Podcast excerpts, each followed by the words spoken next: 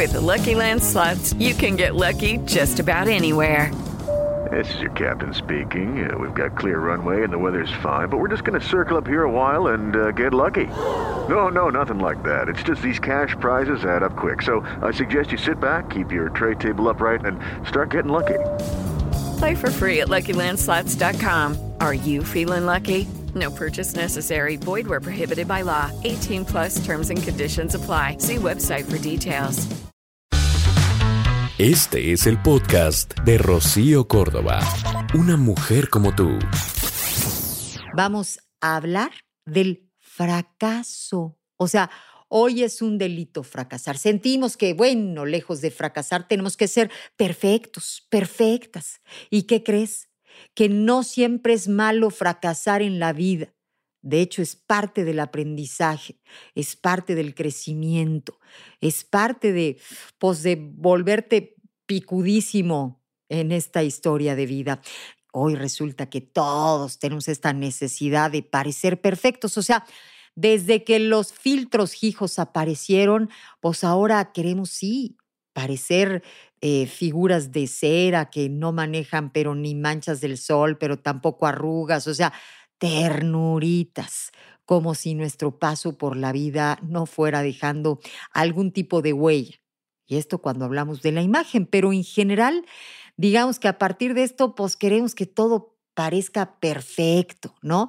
Este, llegar invictos a la meta y resulta que, pues que nos equivocamos literalmente de mundo, de dimensión, porque por lo pronto aquí y en esta vida este, es algo muy común. Vamos, para las personas más sabias, más inteligentes, más centradas, esto de, del fracaso o del error es una manera de empezar desde cero. O sea, algunas personas al fracaso lo ven como un método de crecimiento, ¿sabes?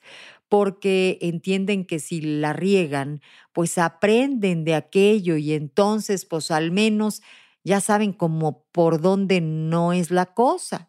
Y eso, digamos que puede llamarse experiencia. Hay muchas personas que después de los 25 le tienen cada vez más miedo al fracaso.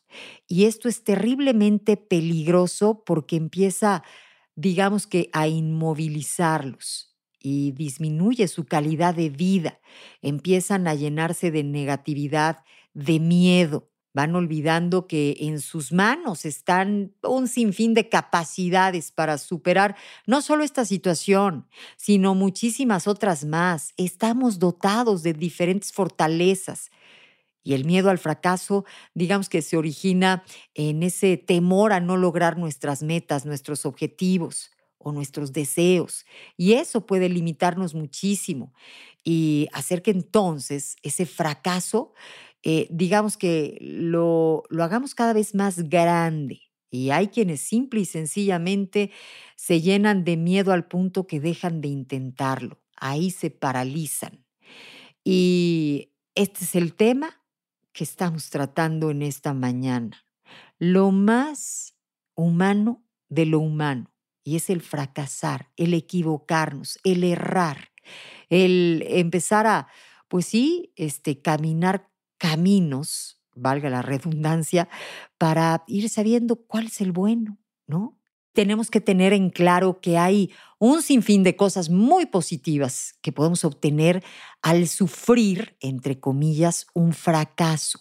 Hay quienes lo viven eh, y lo sufren. Hay quienes aprenden la lección, literalmente toman nota. Mira, lo primero es, por supuesto, aprender de estos errores ganar experiencia. Poco a poco los problemas que a veces ves tremendamente difíciles de solucionar mañana, aquello lo ves como tremenda anécdota que te fortaleció, que te llenó de orgullo, que te dio la experiencia para manejar situaciones extraordinarias. Pero además eso hizo que eh, arrancaras con más fuerza, con más eh, confianza algo nuevo porque vivir un fracaso, por supuesto que no es el fin del mundo, al contrario, es construir de nueva cuenta un camino, pero con bases más sólidas, con menos probabilidades de repetir esos errores eh, pasados. Y mira, hay una forma de pensar que a mí me parece maravillosa. Es más, Es esta manera en la que tú les puedes enseñar a tus hijos que se debe de vivir la vida, siendo mentalmente fuertes. Y esta es una manera digna de admirar. Hay personas así que viven siendo mentalmente fuertes porque llevan a cabo una serie de hábitos que los convierten en las personas que son ahora. ¿Y qué les hace tan especiales? Vamos, ¿qué hábitos, qué comportamientos tienen cuando fracasan? Yo te los voy a platicar para que cuando tu hijo tenga frente a él un reto, por ejemplo, eh, le recuerdes esa posibilidad que tenemos, el elegir ser mentalmente fuertes. Me gustaría que en algún momento fuéramos eh, lo suficientemente inteligentes como para cuando hablemos de alguien que nos parezca exitoso, en vez de decir todo lo que ha hecho bien en su vida, sería interesante que pues esa persona nos platicara todos los fracasos que tuvo que pasar, todas las situaciones que tuvo que enfrentar para llegar a lograr ese éxito. Y es que hoy estamos hablando de cómo eh, recuperarse, digamos que, del fracaso o cómo entender al fracaso como parte de una historia. Hablábamos de esas personas que, que se reconocen como mentalmente fuertes y esta manera de pensar o de vivir es digna de admirar. Estas personas mentalmente fuertes pues llevan a cabo diferentes hábitos que los convierten en lo que son. Así que pues de saque, si te caes, hay que aprender a levantarse. Y levantarse es aceptar que los fracasos son parte de la vida, vamos, que es una constante en el mundo. No hay que ser tan duros con nosotros mismos. Aguas con lo que te dices. Si eres mentalmente fuerte, vas a respetarte, vas a hablarte con cariño, vas a llenarte de pues de confianza, vas a entender que el fracaso es parte de la historia y lo estarás aceptando y dejando ir para volverte a llenar de valor. Por supuesto que, vamos, es normal a veces desmotivarte, sí, cuando las cosas no salen bien, pero después y sin que te tardes mucho, digamos que después de ese periodo de ajuste, es importante volver a adoptar esta mentalidad fuerte, optimista hay que ver al futuro, sí, con confianza, ¿sabes? Mira, dicen que la fe y el miedo son dos eh, ideas creadas o inventadas en nuestra mente. Son cosas que no existen, que no podemos ver, ni la fe ni tampoco el miedo. Así que en vez de hablarte eh, con palabras que te llenen de miedo, elige llenarte de fe, volver a creer en ti, porque de esa manera va a ser más fácil que vuelvas a aventarte, no te llenes de culpa. O sea, mira, si nos detenemos así poquito y checamos a los emprendedores más picudos a lo largo de la historia, pues quiero decirte que el fracaso ha sido parte de su éxito.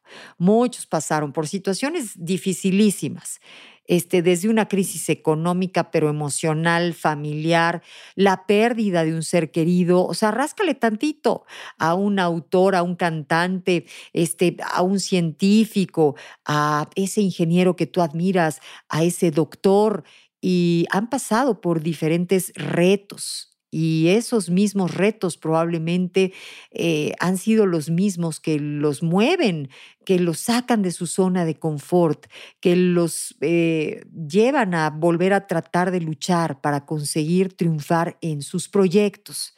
La reacción ante una crisis, digamos que puede ser una oportunidad para reconocer problemas, para entonces este, hacer uso de tus fortalezas, para crear estrategias, este, tomar decisiones drásticas si es necesario sobre el rumbo de tu proyecto, pero, pero el fracaso forma a los emprendedores. Eh, la paciencia, el criterio para entender que esto es parte del camino, es que va forjando a esas personas. Este, que arriesgan a veces por un negocio, eh, que entienden que, pues sí, que siempre, digamos que hay este riesgo, pero vuelven a intentarlo. En fin, em, la caída no es un fracaso. El fracaso sería quedarte ahí, justo donde te caíste.